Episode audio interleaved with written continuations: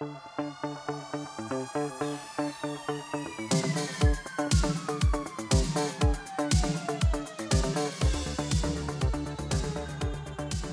aí pessoal, sejam muito bem-vindos a mais um episódio do podcast Economista Sincero, economista que mais trabalha no Brasil.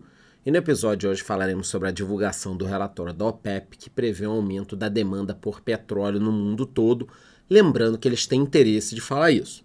Além disso, abordaremos também a nova previsão do mercado para a inflação do Brasil ainda em 2023. O episódio hoje está completíssimo, só que antes de continuar, eu te peço que avalie ele com 5 estrelas no Spotify e compre o meu livro. O link está na descrição. Eu te garanto que o meu livro vai mudar a sua vida, assim como mudou a minha. Pois é, galera. A OPEP, Organização dos Países Exportadores de Petróleo, aumentou a previsão de crescimento da demanda por petróleo ainda em 2023. Então eles estão achando que o consumo vai aumentar no mundo, vai ficar melhor, a economia vai crescer e tal. A expectativa no mês passado era de um aumento da demanda de 2,4 milhões de barris por dia, mas foi ajustado para 2,5 milhões em novembro. Segundo a própria OPEP, esse aumento foi puxado pela revisão das demandas na China durante o terceiro e quarto trimestre desse ano. É aquilo, a economia chinesa crescendo puxa a economia do mundo todo, eles consomem muito, compram muito, commodities. Então, China crescendo, obviamente aumenta o consumo de petróleo. Além disso, para 2024, a organização manteve sua projeção de alta na demanda em 2,2 milhões de barris por dia. Lembrando que esses valores aqui, 2 milhões, 2 milhões e meio, não se trata do consumo inteiro do mundo. Isso aqui é só o aumento da demanda dos países da OPEP. Ainda de acordo com o relatório da OPEP, previsão para o crescimento da economia mundial em 2023 é de 2,8%, um crescimento razoável, porém nada que assuste tanto.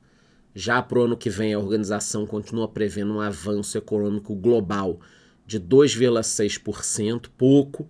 Então, pô, 2,8% esse ano, 2,6% ano que vem, é um crescimento pequeno para o mundo. Esse ano está até razoável, saindo da pandemia mas ano que vem 2,6 é pouco. Aqui no Brasil é 1,5, também é pouco. Inclusive, de acordo com a OPEP, a previsão para o crescimento do Brasil esse ano é de 2,5%. Para o ano que vem, 1,2%. Então eu disse que a nossa previsão é 1,5%, para a OPEP é 1,2%, pior ainda.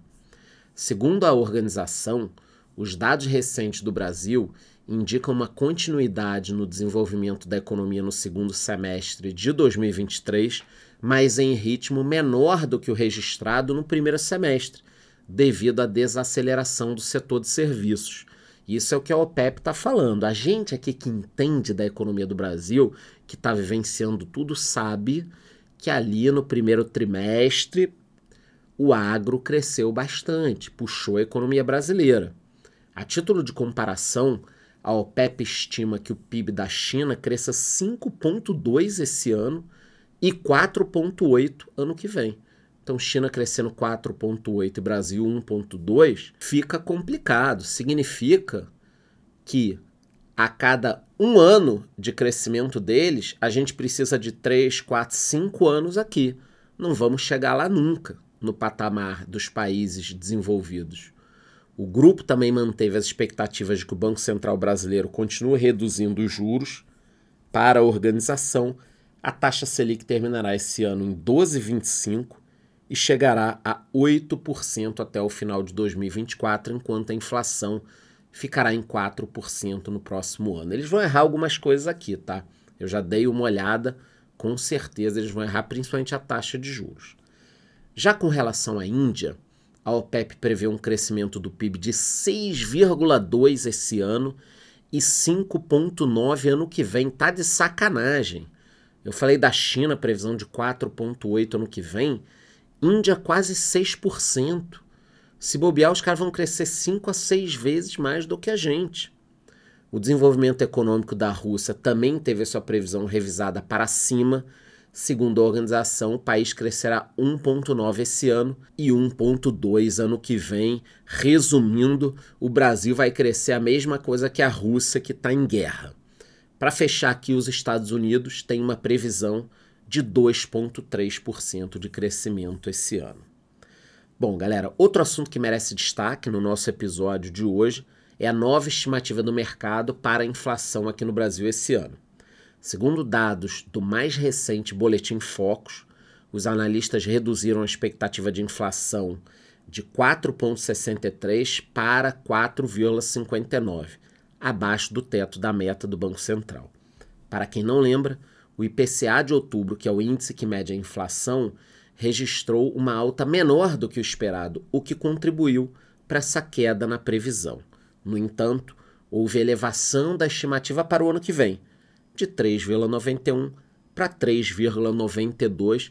Então nem vou vender susto. Pô, de 3,91 para 3,92 praticamente não subiu. Além disso, a tradicional pesquisa semanal mostrou que as perspectivas do mercado para a taxa básica de juro permanecem as mesmas. Diferentemente das projeções da OPEP, os analistas brasileiros esperam que os juros fiquem em 11,75 ao final desse ano, eu concordo, e 9,25 ao fim do ano que vem. Aqui ninguém sabe nada. Como a gente já comentou no início do episódio, a OPEP estima que a Selic terminará 2023 em 12,25 e chegará em 8% ano que vem. Eu acho que está mais próximo do 11,75. Ainda de acordo com o Boletim Focus, as expectativas do mercado financeiro com o crescimento do PIB seguem em 2,89 esse ano e o fatídico 1,5 ano que vem, o que me revolta e eu sempre deixo claro isso com vocês. Então falamos aqui das perspectivas para o mundo, segundo a OPEP, uma organização muito complicada que enxerga o crescimento da demanda de petróleo e acaba cortando a produção para subir o preço, faz parte. Se eles têm a bola, a quadra, os times, quer dizer, eles têm tudo na mão, acabam jogando da melhor forma possível. Já diz o ditado: quem parte reparte e não fica com a melhor parte, ou é burro ou não entende da arte.